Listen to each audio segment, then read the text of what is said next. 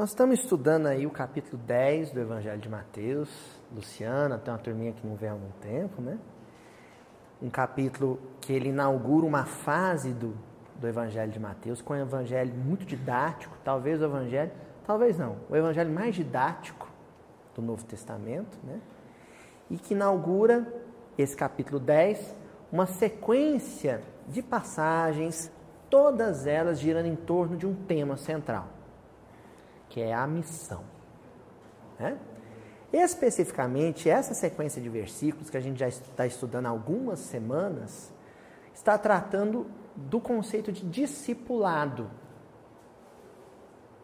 Então, dentro de um grande tema, que é missão, tem um tema menor, mas fundamental, que é o tema discípulo.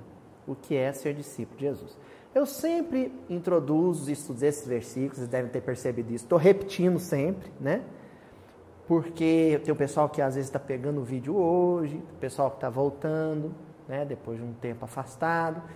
E é importante destacar isso, porque o nosso foco aqui não é estudar a biografia dos discípulos, nosso foco aqui não é tratar do cotidiano de Jesus com os discípulos durante os três anos de apostolado. O foco aqui é entender um conceito, um conceito que atravessou o espaço, atravessou o tempo e chegou nas nossas vidas, no nosso cotidiano, dentro do movimento espírita no século 21. Porque discípulo é aquele que foi de tal maneira tocado, sensibilizado pela mensagem de Jesus, que ele não se admite mais ser o mesmo. Essa é a essência do discípulo. Então, todo aquele coração que se sente dentro desse paradigma, que sente que o Evangelho o sensibilizou de tal maneira que ele não consegue mais agir como agia um tempo atrás, pode se considerar discípulo, não tem né, nenhum problema nisso, viu, gente? Não precisa, ah, será que eu sou discípulo? Quem sou eu?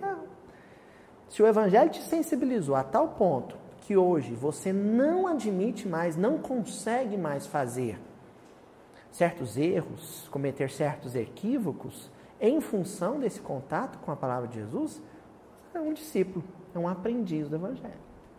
Certo?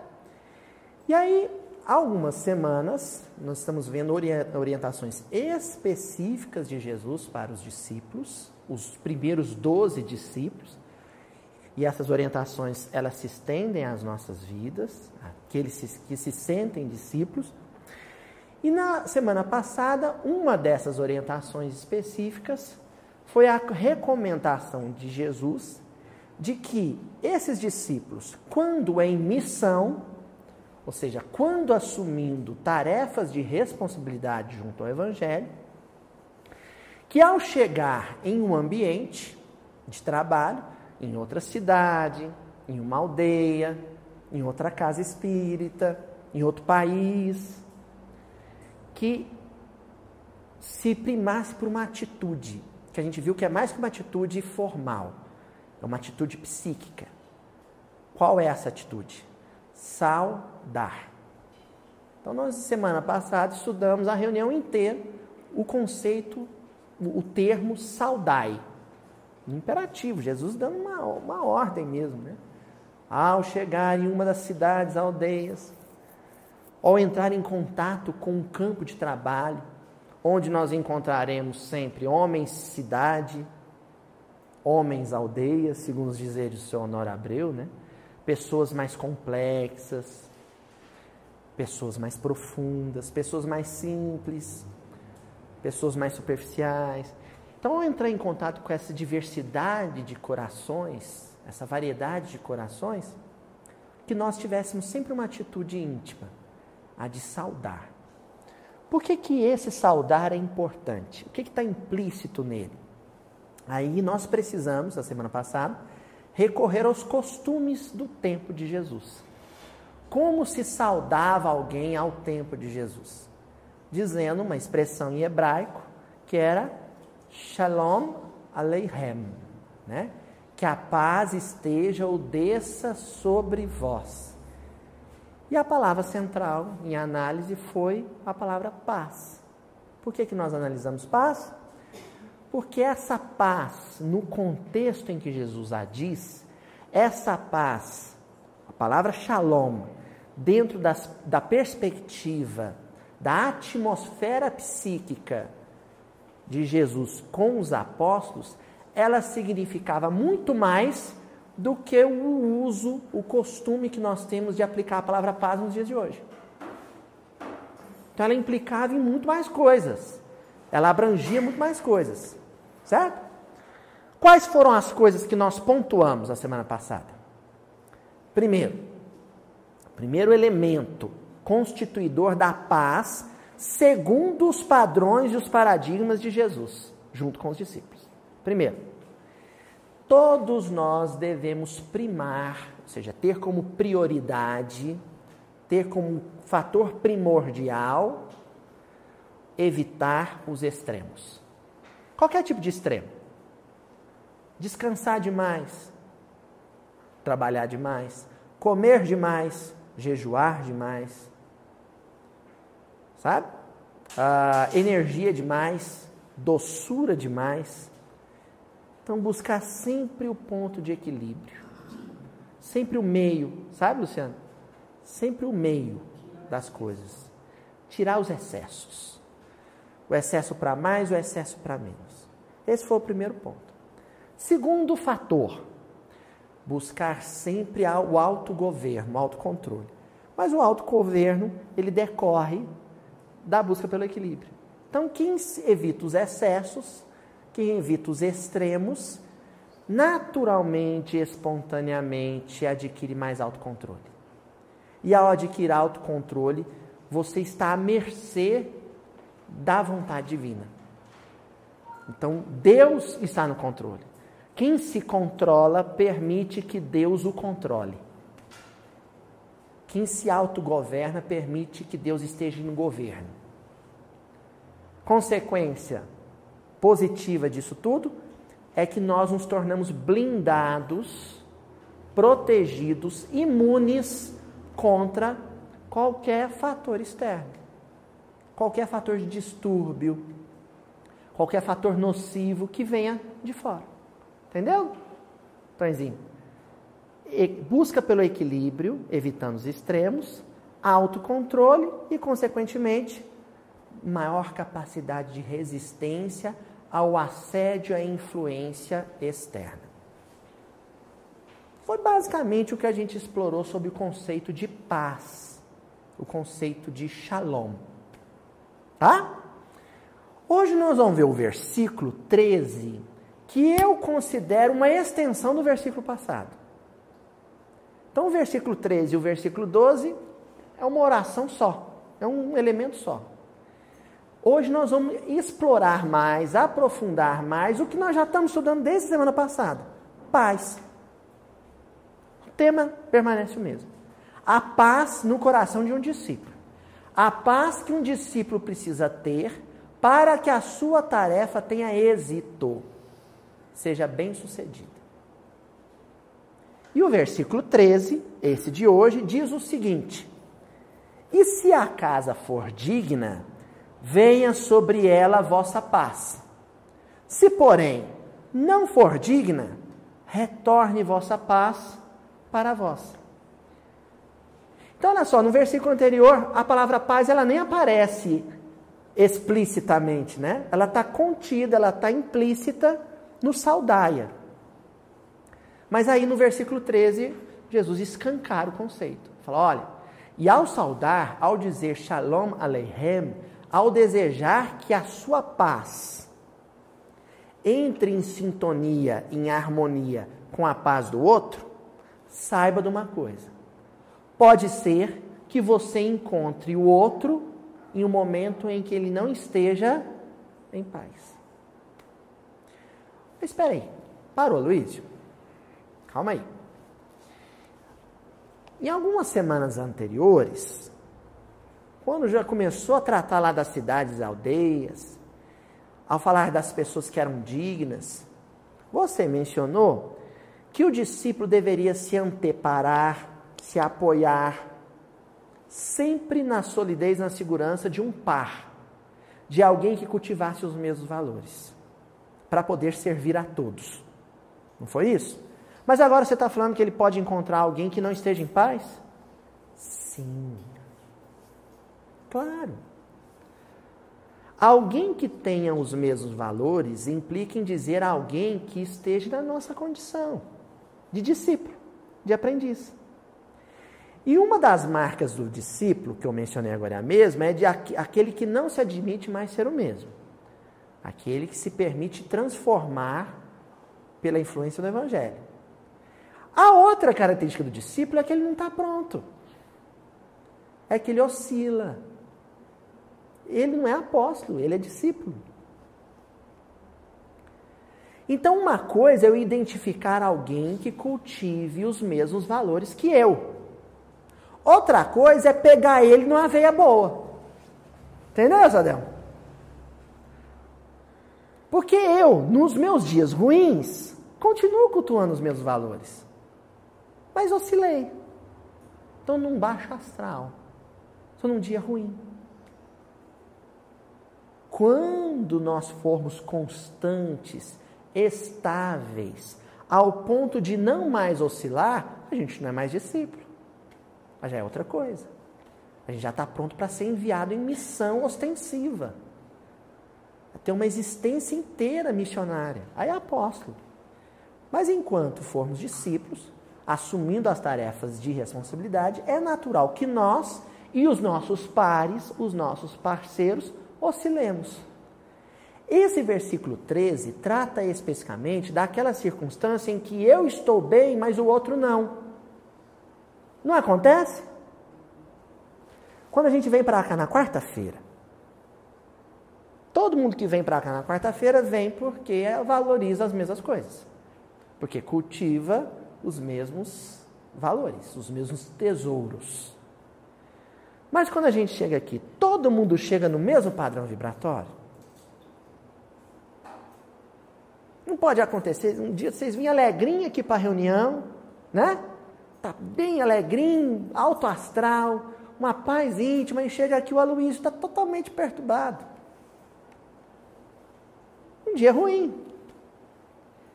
E esse versículo 13 é orientação. É padrão orientativo, como diria o seu Honório Abreu. É um padrão orientativo para como lidar com o dia ruim do outro. É isso, resumir. Entendeu, mulher? Hoje é como lidar com o dia ruim do outro. Encontrei fulano que sempre está muito bem, que eu elegi como um par, porque eu sempre encontro ele bem, mas naquele dia eu peguei ele mal. E aí? Como que eu lido com isso? Tá bom? E para fazer essa análise, esse estudo, nós vamos começar circulando não só uma palavra, mas uma expressão que está no versículo. Vossa paz. Vossa paz. Então é uma expressão que aparece aqui no cantinho, agora do versículo, em negrito, é vossa paz. Ah, Luiz, mas a semana passada nós já estudamos Shalom, vai voltar a falar de paz? Há uma diferença aqui. Sabe por quê? A, semana passada nós estudamos o conceito cru. Ele em si. O que é paz em si. Agora, analisando a expressão vossa paz, nós vamos ver especificamente como é que se dá o processo de construção, de formação da paz em nós. É aquela paz que é fruto do meu esforço. Ela é minha. Ela é mérito meu, vossa paz. Ou nossa paz. O que, que é a minha paz? A paz que resultou, vamos dizer assim, que, que eu pari. Entendeu? Aquela paz que foi gestada, gerada dentro de mim. O que, que a caracteriza? Para poder falar dessa paz específica, hoje eu vou tomar como exemplo um ofício muito nobre, que foi o ofício de nosso Senhor Jesus Cristo, e que é o ofício do nosso querido amigo Antônio Nogueira, nome de, de personagem de livro, e que tem um, o, o apelido de Tonzinho, que é o ofício de qual a sua profissão? Ele é um carpinteiro. Então vamos pensar então no carpinteiro, senhor Tonzinho. Um carpinteiro, ele tem como fruto da sua obra, do seu esforço, por exemplo, uma cadeira. Certo? Sei que o Tonzinho já fez muitos bancos aqui no centro. E consertou outros tantos, né, Tonzinho? E ainda tem que arrumar outros tantos também que a Fátima te cobra. Então vamos imaginar que a cadeira, aquela cadeira, aquela peça de madeira, é fruto do esforço do Tonzinho. Tonzinho, você faz uma cadeira só com madeira e as mãos? Sem mais nada? Não. O que, que você precisa? Uma máquina. Isso. De maquinário e peças. E normalmente, eu imagino que lá na casa do Tonzinho tem, né, Maria? Tem um lugarzinho onde fica esse maquinário, não é? Não tem? É a oficina do Tonzinho. Jesus tinha uma oficina de carpintaria onde ele trabalhava com o pai. Isso é mencionado nos evangelhos. Isso é mencionado no livro Boa Nova.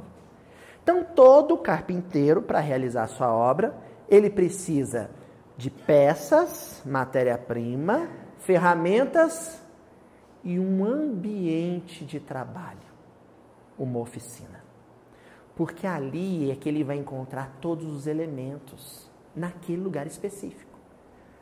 Ele, o Tonzinho não vai encontrar um tico-tico na cozinha. Vai, Tonzinho? Se o Tonzinho largar um tico-tico na cozinha, Maria mata ele. não vai encontrar um martelo no armário do banheiro. Então, todas essas ferramentas estão num ambiente específico para cada oficina, para cada carpintaria, existe um carpinteiro.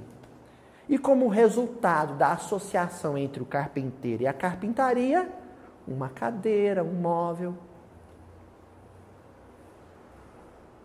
A nossa paz, a vossa paz que aparece no versículo, ela requer, ela exige um ambiente de produção um ambiente produtivo. Porque ela tem que ser construída. Ela tem que ser arquitetada, pensada, refletida. Depois ela tem que ser erguida aos poucos, passo a passo, tal qual uma peça de carpintaria. Pessoal, qual que é a oficina onde nós construímos a nossa paz? Ah, a Adriana nem pensou, hein? Já estava aí pronto, né? A Adriana acabou de responder assim rapidamente: o lar. Parece uma coisa paradoxal, porque alguém vai pensar assim: nossa, mas é o lugar onde eu menos tenho paz. Alguém vai pensar isso. Mas é o lugar que mais tira a minha paz. O lar o lar é o ambiente onde nós, com as próprias mãos, construímos durante décadas a nossa paz. Enquanto essa paz não estiver pronta, você não pode doá-la. Então agora nós vamos entrar num estudo profundo sobre esse conceito, mas vamos só lembrar de quem que nós estamos tratando nesses versículos. O primeiro nome que nós mencionamos no capítulo 10 e começamos a estudar. Simão Pedro. Não foi, Daniel? Primeiro, Kefas. Olha só, o Simão Pedro, que é o chefe do colégio apostólico, que depois saiu em viagem para doar a sua paz, para dizer Shalom Aleichem, ele é mencionado o tempo inteiro numa obra de Ney Lúcio chamado Jesus no Lar. Porque Jesus no Lar é a obra que trata dos cultos do Evangelho feitos através das escrituras do Velho Testamento. Olha que interessante. É onde se cultuou primeiro o Evangelho, mas através das escrituras do Velho Testamento. Na casa de quem? Pedro. Onde ele vivia com a sogra, com a esposa, com os filhos, com o irmão André, com a cunhada, com os pais. Todo mundo. Uma casa. Foi ali que Pedro construiu a sua paz. Enquanto ele não completou a sua obra naquela casinha, às margens do lago de, né, o lago de Genezaré, em Cafarnaum, enquanto ele não completou a obra dele ali, Jesus não o considerou chefe do colégio apostólico. Gente, quando, Jesus, quando Pedro aceita o convite de Jesus, ele já era um homem de meia idade. Meia idade para aquela época, ele tinha quase 40 anos. Quer dizer que depois o Pedro vai abraçar a tarefa até os seus 70, 80 anos, não sei ao certo. Mas metade ou mais da metade da vida dele, ele passou numa oficina de trabalho chamada lar.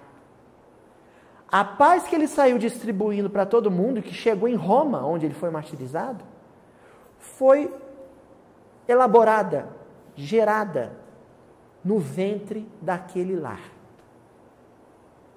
Por isso que o senhor Emmanuel, no livro Encontro Marcado, lição 19, vai criar um texto intitulado Teu Recanto. Olha como é que ele começa o texto Teu Recanto. Quando se te fale de paz e felicidade no mundo, reporta-te ao serviço que a vida te confiou. Quando alguém te falar de paz, imediatamente lembra do serviço que a vida te confiou. Efetivamente, não podes acionar alavancas que determinem tranquilidade e ordem para milhões de pessoas. No entanto, é justo assegures a harmonia do teu recanto. Você pode hoje, de imediato, pacificar a Síria? Dá, senhor Daniel? Falar assim, ó, agora Bashar al-Assad vai ficar bonzinho, vai parar de jogar bomba. Não dá. Você consegue, assim, no estalo de dedos, pacificar uma zona, sabe, fronteiriça no Oriente Médio? Uma zona de guerrilha na Colômbia? Consegue. Agora, a gente pode isso é bem possível e dá para fazer isso saindo humildinho, saindo da reunião. Ao terminar esse vídeo em casa, fazer isso no teu recanto. Aliás, é bacana a gente estar tá estudando isso hoje aqui, sabe por quê? Muita gente estará assistindo esse vídeo onde? Em casa. Então dá para fazer agora. Não precisa nem terminar o vídeo. Se você está assistindo esse vídeo agora de mal da sua mulher, estende a mãozinha e segura a mão dela. Hã? Se você acabou de ter uma briga com seu filho, dá pausa no vídeo, vai lá e dá um beijo nele. E volta para assistir o vídeo. Teu recanto. Dá para fazer isso agora. Seja ele uma casa de vastas dimensões, um pequeno apartamento, viu, Ju? ou apenas um ângulo de quarto estreito, um quarto de pensão. Esse é o teu mundo pessoal, que povoas mecanicamente, você está lá fisicamente, com as tuas forças mentais, consubstanciadas naquilo que sentes e sonhas. Ali você cria o que desejar o que quiser. É ali, o teu recanto, a tua oficina de trabalho. Se você quiser fazer uma cadeira, você faz, né, Tonzinho? Se quiser fazer uma mesa, você faz. Ali você escolhe as ferramentas, ali você escolhe a matéria-prima. Tonzinho pode fazer uma arma letal, mortal, com a madeira, como pode fazer um berço. Tudo depende do querer, ali no teu recanto. E ele continua, Emmanuel. É razoável, coloques nele, o teu recanto, o que possuas de melhor. É onde você vai passar todo dia. É onde você vai passar todos os dias. A limpeza digna e os pensamentos nobres, os planos de ventura e os anseios de progresso. Sabe? Você olha para o lado, não está meio suja essa casa. Hein, não, está precisando uma limpeza aqui. Aí você mobiliza, joga lixo fora, faz uma limpeza no guarda-roupa, lava a louça, passa um pano no chão. Não é assim? Você cuida para que aquele ambiente físico seja agradável, porque você está nele. O mesmo se dá no campo mental. Qual o lugar mais necessário de se fazer uma oração, uma prece? No lar. O lugar onde você tem que ter mais cuidado com o que vai consumir culturalmente. O livro, o filme, a música. O lar. A gente tem que ter um, um zelo com a asepsia vibratória da nossa casa. O mesmo zelo que a gente tem com a asepsia física. É ali. Você começa a treinar a construção de um ambiente que seja agradável, que seja gostoso, perfumado. No aspecto físico e no aspecto vibratório. Ó. Endereçando a cada um deles que convive conosco a tua mensagem de entendimento e concórdia daí saindo de sol a sol, a fim de espalhares o melhor de ti mesmo, a benefício dos semelhantes, a começar do reto cumprimento de tuas obrigações. Olha só como é que o Emmanuel vai trabalhando o processo. Então, ele fala assim: ó, primeiro lugar é o recanto, onde você foi situado. Lá no livro Morro Alto, lá escrevi lá, né? Para cada rio, um certo peixe, para cada galho, uma árvore, uma ave específica. E para cada arraial ou lar, uma gente sua. Então você está no lugar onde Deus te situou. E nesse lugar onde Deus. Boa noite, senhor Eduardo. Ah, tudo bem?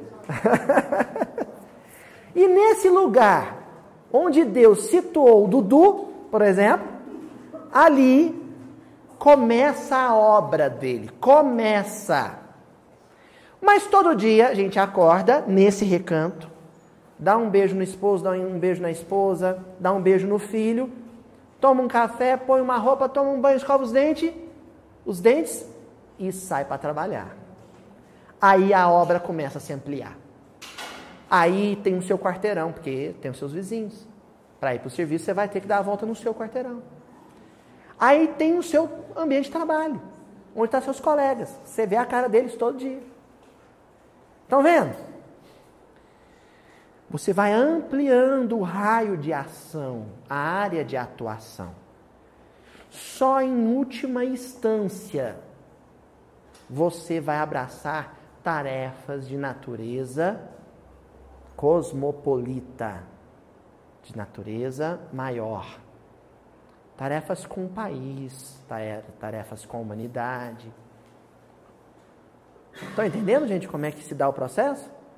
Então Jesus não diria para os discípulos: agora vão lá para as aldeias e para as cidades espalhar a paz de vocês, se ele não sentisse que eles já estavam seguros quanto ao que realizavam em Cafarnaum em torno do lago.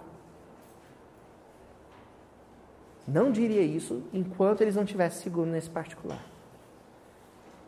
Tá certo? Continuando.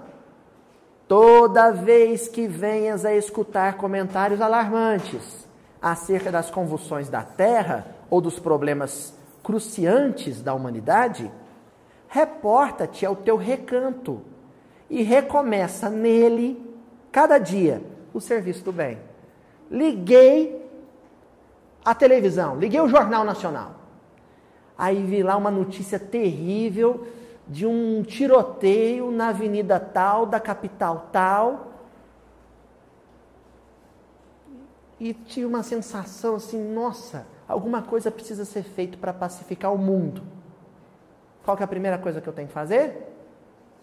Uma prece para pacificar meu lar, se ele se perturbou com aquela notícia. É? encerrar um assunto ali.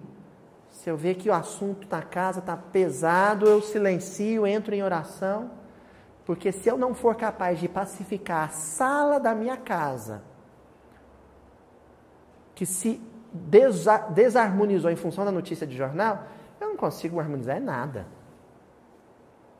Harmonizo a mim mesmo, o meu derredor, o meu condomínio, o meu quarteirão. É assim. Step by step. Né? Passo a passo. Tá certo isso, gente? Entendemos então o que é vossa paz? Quando Jesus fala para os discípulos, se dirige aos discípulos e fala: Olha, vossa paz, ele está se referindo àquela paz que os discípulos já tinham edificado com a convivência familiar.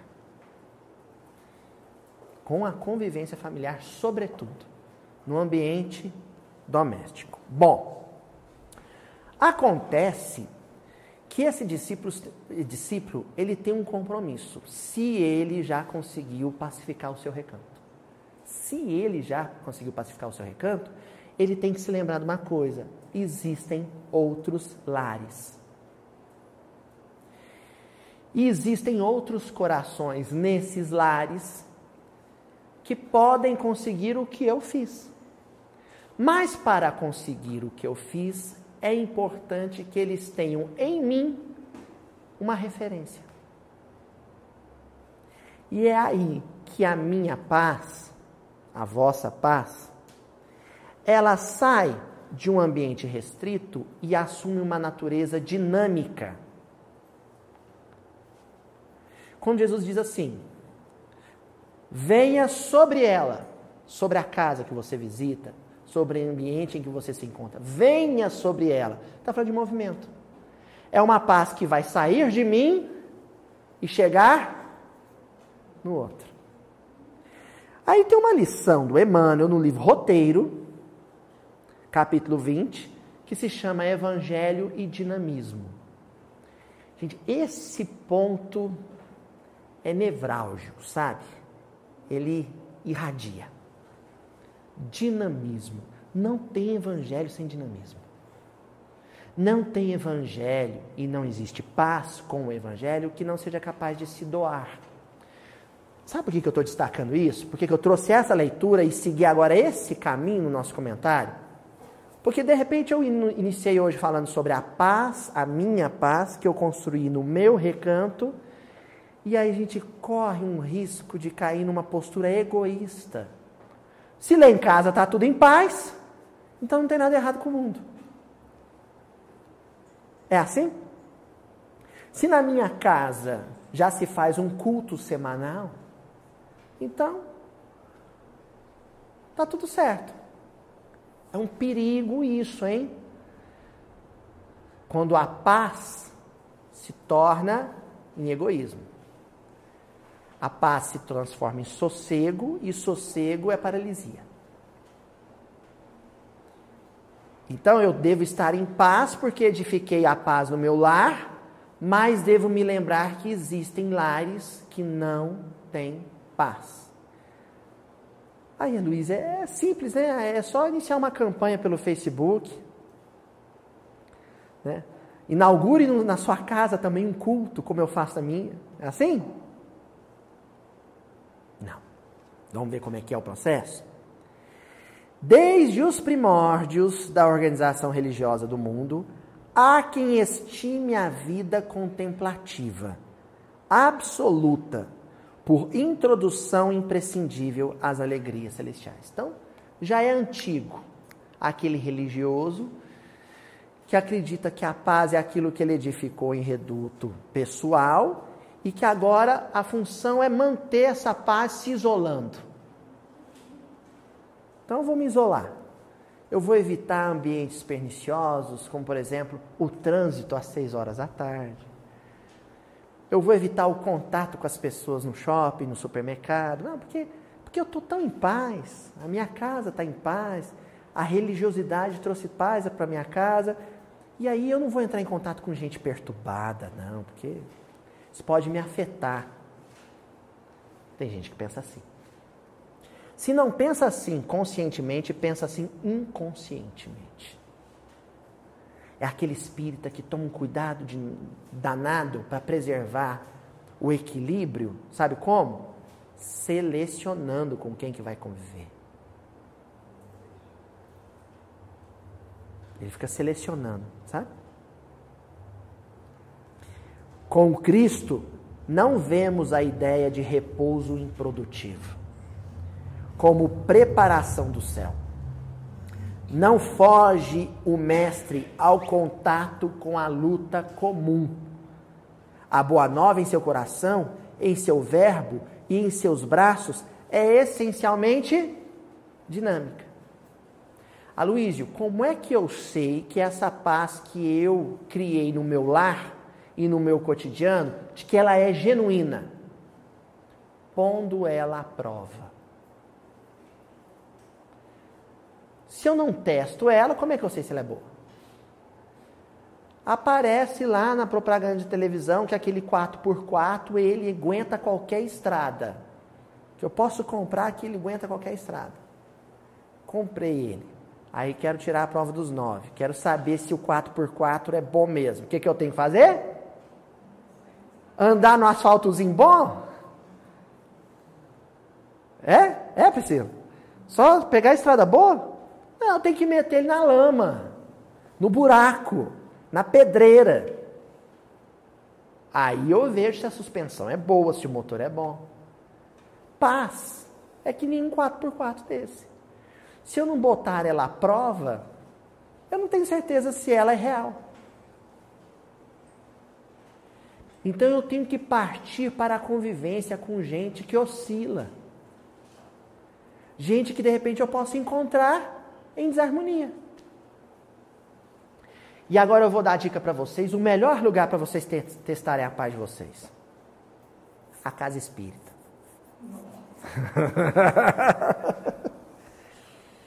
Não escolhe o lar específico de alguém, não.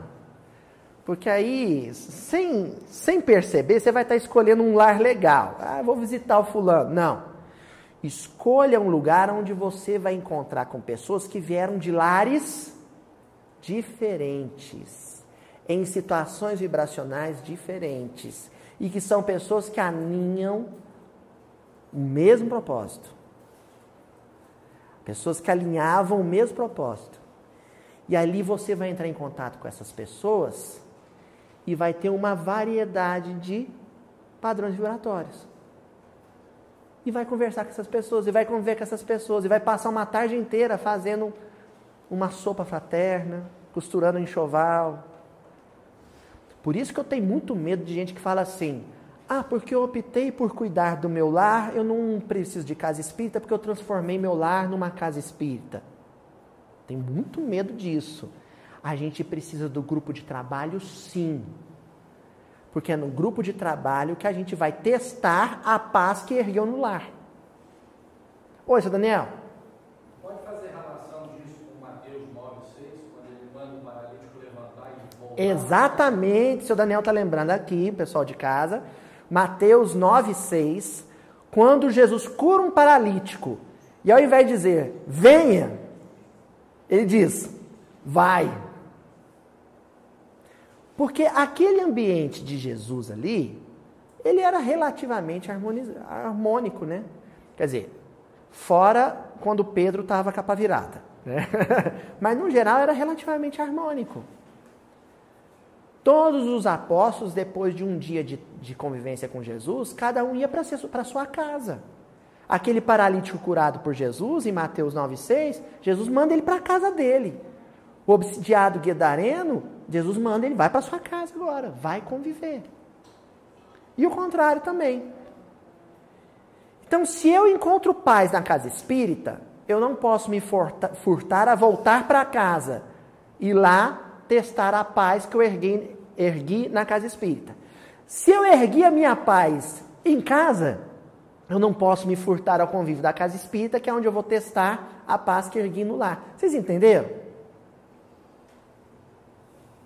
Mas, Aloysio, e se eu não encontro paz nem no ambiente de trabalho cristão e nem na minha família? É porque você ainda não construiu a sua paz. Porque tanto o lar quanto a casa espírita ainda são para você oficina de trabalho. A sua paz ainda está em construção. E paz em construção é aquela que se dá no convívio. Ó, Lá no livro Pensamento e Vida, Emmanuel compara a mente a um diamante. E uma vez eu aprendi com um artesão, então um artesão de joias, e professor querido César Carneiro, uma coisa muito importante. A gente estava estudando pensamento e vida, ele falou assim: "Meu filho, você sabe com que que se talha, como é que se burila o diamante?" Com o próprio diamante. A broca que se utiliza, o buril que se utiliza para talhar o diamante, a ponta dele é feita de diamante. Então, diamante talha, diamante apura, diamante vai polir diamante. Gente apura gente. Gente aperfeiçoa gente. É na convivência. Paradoxal isso.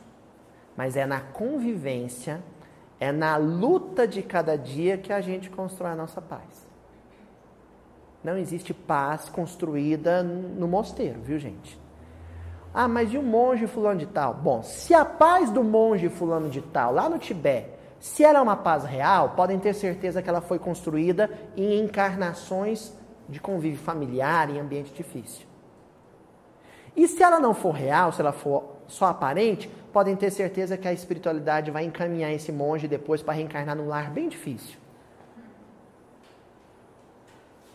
para que aquela paz se torne numa paz genuína, concreta. Tá certo? Às vezes ele está só ali no repouso, meditativo, mas depois tem que ir para o combate. Certo? Bom, no mesmo versículo a gente encontra mais uma palavra e uma expressão que vai se associar ao venha sobre ela, que é o retorne para vós. Então vocês viram que são, é um caminho de duas mãos? Então, vossa paz, ela está em mim. Já situei onde ela está. Venha sobre ela, venha sobre a casa que você visita. Ela vai. Não foi acolhida?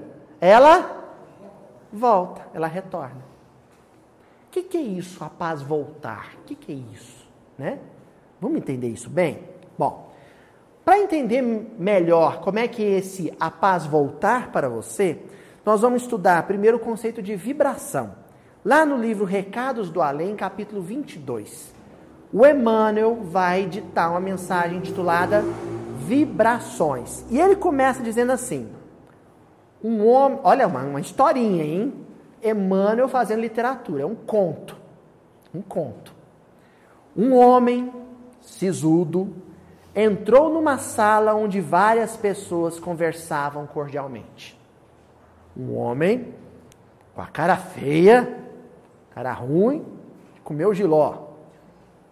Chegou numa sala onde tinha um monte de gente com a carinha boa. O recém-chegado sentou-se sem dizer palavra, mudo, com a cara ruim e calado. Destacou-se para logo uma estranha ocorrência. Os circunstantes calaram-se e em seguida afastaram-se um por um. Então o pessoal estava conversando amigavelmente. Na hora que o homem da cara ruim chegou, o povo foi ficando calado, foi ficando aquele climão. Um por um foi levantando e indo embora. O, o homem não tinha falado nada. Ó, o dono da casa, onde estavam todos os anfitriões, veio ao encontro do último dos retirantes, o último que levantou para sair. O dono da casa chegou para ele e disse assim: Que terá sucedido se o meu novo hóspede, hóspede nada chegou a dizer? O dono da casa falou: Ai, por que, que todo mundo está levantando embora se ele chegou e não falou nada? Estava calado. O interpelado, no entanto, respondeu hesitante: é, Eu não consigo explicar, mas eu tenho a impressão de que o silêncio dele fez barulho demais. Ah! Eu tenho a impressão de que o silêncio dele fez barulho demais. Então, às vezes, a gente vai chegar num lugar para ambientalizar a circunstância mencionada no versículo, né? Eu parti para uma tarefa e cheguei numa casa que eu fui visitar, por exemplo, para fundar um culto. A pessoa me convidou. Certo? Me chamou e falou: olha, você ajuda a fundar um culto lá em casa? Parte em missão. No dia, senhor Eurípides, marcado, na hora marcada eu cheguei na casa. Só que na hora que eu cheguei na casa, o povo me recebeu meio sem gracinha, em um silêncio mortal, todo mundo na sala, calado, com a cara feia. E o ambiente vibratório, fluídico, um professor meu dizia assim, estava de partir com faca. De tão denso, sabe? E aí? Eles não disseram nada. Mas o silêncio deles fez muito barulho. Porque o barulho aqui, no caso, Renato, é um barulho vibratório. Então, não adianta o homem fechar a cara para a mulher e ficar dois, três dias sem conversar com a mulher e a mulher falar: O que, que você tem? Eu falei assim, Eu não falei nada. Ela falou: Não, mas você está calado, o ambiente está pesado. Mas não falei nada. Que às vezes o silêncio é um silêncio barulhento, porque é um silêncio vibratório. Quando eu encontrar alguém com a cara pesada, ruim e calado, nocivamente, toxicamente calado, o que, que eu faço, Tonzinho? O que que eu faço? Bom, o Emmanuel vai dar a resposta para esse conto lá no livro Paz e Renovação. O título já era a resposta, né? Paz e renovação. No capítulo 20, que também se chama Vibrações. São dois textos que têm o mesmo nome, Vibrações. Só que o primeiro é uma historinha, o segundo é, é didático. Entendendo-se o conceito de vibrações no terreno do espírito por oscilações ou ondas mentais, nós já estudamos isso aqui no mil de uma vez. Importa observar que exteriorizamos constantemente semelhantes energias. Disso decorre a importância das ideias que alimentamos. Quando eu chego num lugar e eu sinto na pele que a vibração está pesada, eu tenho que ter primeiro uma, uma, uma informação íntima. Falar para mim mesmo assim, Aloísio, o ambiente está pesado, porque as ideias, as ideias que estão passeando na mente das pessoas, elas são pesadas. Ideias. Vibração pesada é resultado de ideia pesada. Então, a primeira providência, né, Sr. Daniel? Primeira providência, eu fugir de ideias pesadas. Porque se eu entrar em ideias negativas, eu vou passar a vibrar no mesmo padrão, na mesma sintonia. O seu Daniel fez um gesto assim, no mesmo patamar, no mesmo degrau. É isso, Daniel? No mesmo degrau. Se o pessoal está na horizontal, eu tenho que verticalizar. Então, olha, não tem segredo, gente. Cheguei numa reunião doutrinária, cheguei num ambiente de um lar, fui visitar alguém, cheguei numa visita de hospital. O ambiente está pesado. Parar de tentar ficar adivinhando o que, que é, porque a nossa primeiro, nosso primeiro impulso, Tonzinho, é ficar, por que fulano está com a cara feia? O que, que será que acontecer? Aí, aí começam as elocubrações, né? As hipóteses. A gente, mas deve ser isso assim, assim, assado, deve ser porque eu cheguei atrasado. Aí a gente começa a cogitar, a imaginação começa a agir. E no que a imaginação começa a agir, eu começo a pensar coisas negativas, porque todas as minhas hipóteses são negativas, é uma tendência geral. As, notas, as nossas hipóteses para os problemas que não se expressaram, que não se manifestaram, quase sempre são hipóteses negativas. A gente nunca pensa uma coisa boa. Sempre pensa pior. Aí, se a minha ideia for negativa, eu começo a vibrar no mesmo padrão.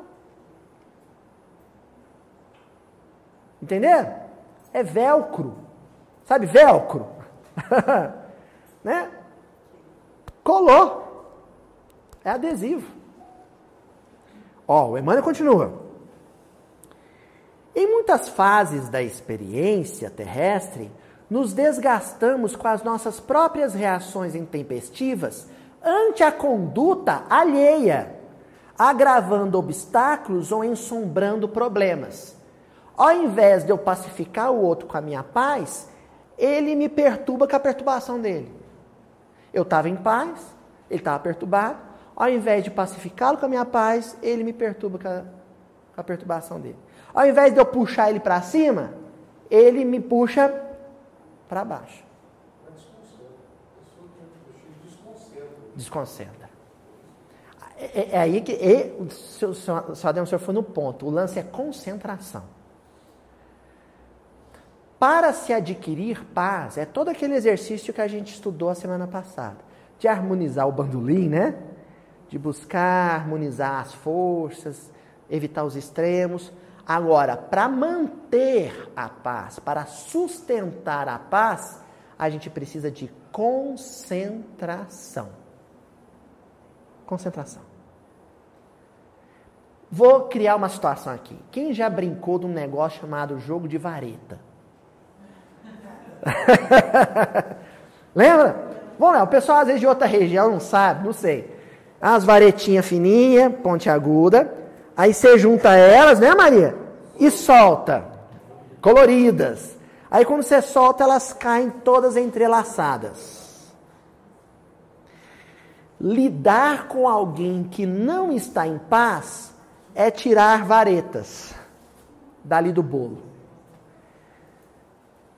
Você, primeiro, não adianta ser truculento.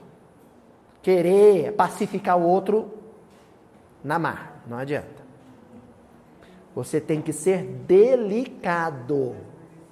Segundo, e o principal, que o seu Adel mencionou, para você não mexer em falso, você não pode se distrair com mais nada, você tem que se concentrar naquilo. Concentração. Se eu começar a elaborar hipóteses, se eu começar a imaginar o porquê que o sujeito está daquele jeito, isso vai me desconcentrar. Eu tenho que manter o foco, a atenção na delicadeza. Aí eu continuo sendo delicado e vou desfazendo aquele emaranhado aos poucos. E também não ter pressa. Porque às vezes o sujeito precisou de um segundo para se perturbar. Uma coisa, em um, menos de um minuto que ele ouviu, ele se perturbou. Mas ele vai precisar, às vezes, de dias para se reharmonizar. Às vezes, anos. E se eu quiser participar desse processo, eu tenho que ser paciente. Ó, continua o senhor Emmanuel. Se te encontras sob o cerco de vibrações conturbadoras, chegou no ambiente em que a vibração está de partir com faca, emite de ti mesmo, emite de ti mesmo aquelas outras que se mostram capazes de gerar vida e elevação, otimismo e alegria. Emite de ti mesmo de você. Aquilo que é antídoto. Aquilo que é antídoto. Aquilo que é medicação. Porque se você entrar com o mesmo tóxico. Isso é trabalho também. Oi? Trabalho. Ah, isso é o mais genuíno dos trabalhos.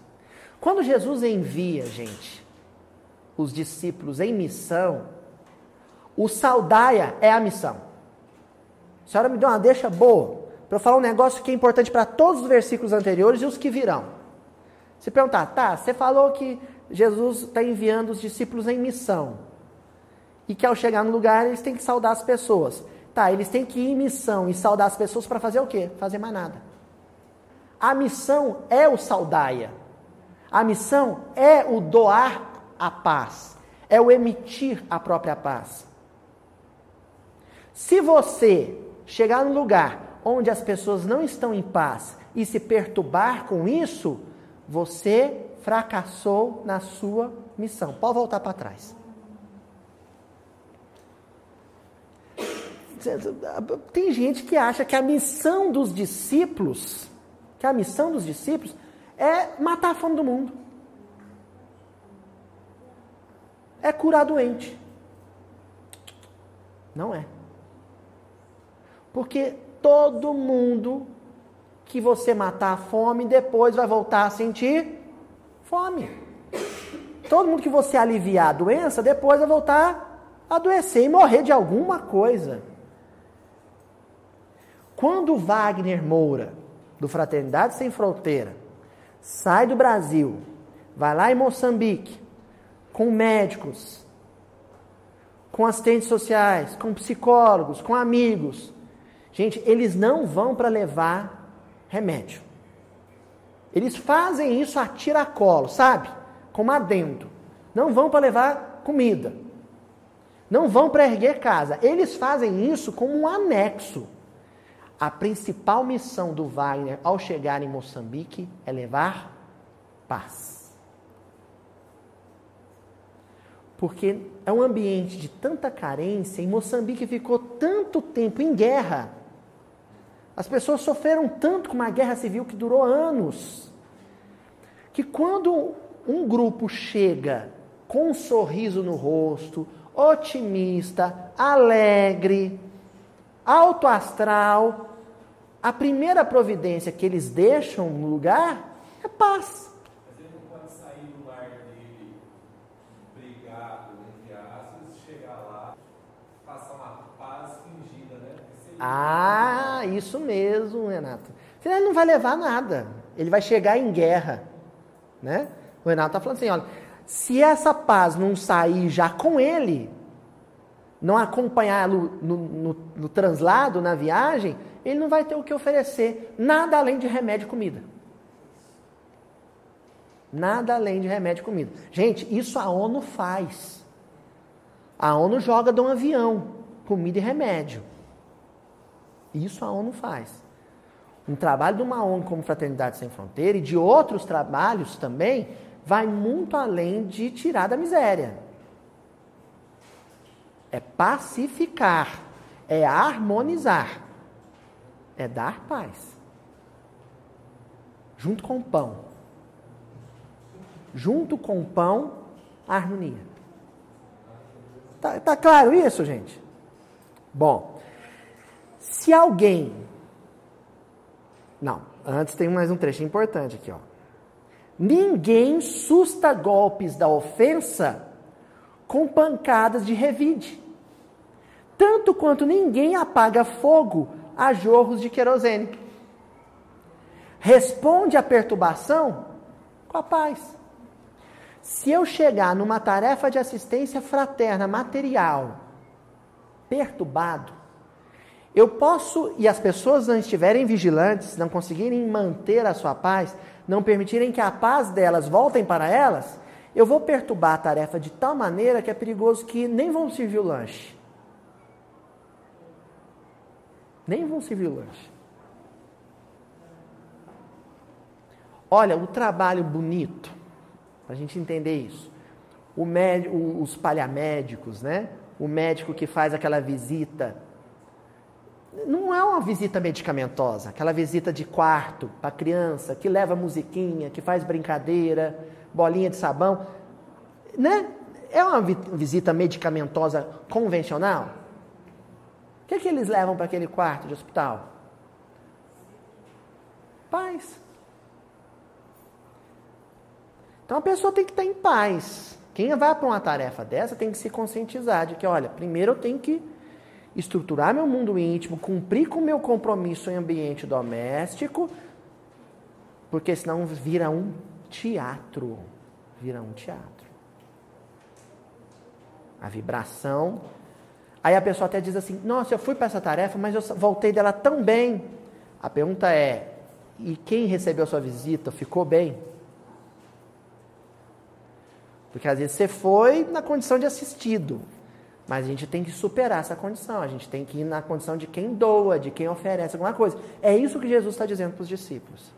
Partam em viagem, mas partam para ser, serem eficazes, eficientes. E a missão de vocês é transmitir paz. Vamos dar uma adiantada aqui. Ó. Se alguém te desfecha vibrações contrárias à tua felicidade, endereça a esse alguém a tua silenciosa mensagem de harmonia e de amor, com que lhe desejes felicidade maior. Então, eu estou servindo sopa na assistência fraterna. Sopa fraterna, as pessoas estão lá no refeitório, eu vou servir comida prato por prato. Eu tenho que estar numa condição em que, se acontecer de eu servir a sopa e a pessoa falar: Ô tia, ô tio, essa sopa sua está muito ruim, está muito fria, eu permaneça em paz. Porque senão, se eu me perturbar com aquilo, os próximos pratos que eu for servir, eu vou servir sopa com raiva. Sabe? Eu vou pôr um temperinho ali. Raiva, ressentimento. Não pode. A gente tem que ir além do verniz, hein? A gente tem que ir na gema. Sabe? No tutano da alma. É algo que brota de mim e flui pelas minhas mãos, pelos meus olhos, pelo meu silêncio. E estar sempre pronto a encontrar aquele que vai pôr à prova, pôr a teste a minha paz. Graças a Deus, eu digo graças a Deus porque a gente não sabe como, eu mesmo sei como que eu reagiria assim. Até hoje, todas as postagens debaixo dos vídeos do Mildinho são tão amigáveis, são tão fraternas, são tão carinhosas, são só de incentivos, né? Às vezes eu até fico pensando, será que Jesus tem me poupado de alguns testes porque eu não estou pronto para passar por eles? Mas enfim, eu fico sempre pensando nisso, como às vezes um vídeo é edificante, te convida à paz. Um vídeo dura uma hora e meia. Uma palestra do Haroldo, uma palestra do Divaldo, dura uma hora, uma hora e meia, te convidando à paz. E às vezes pasta embaixo uma postagem hostil de três palavras para te tirar a paz. Não é? Eu digo isso, qualquer um de vocês, porque às vezes a gente vai ver os vídeos dos companheiros, né? Vídeos edificantes. Aí vem uma série de postagens embaixo amistosas. Aí de repente tem um que entra lá e fala assim: ah, que bobeira esse negócio de espiritismo, de evangelho, que palhaçada é isso. Aí muda completamente o teor dos comentários, né, seu Daniel? Aí o, que vem embaixo é gente respondendo, aí.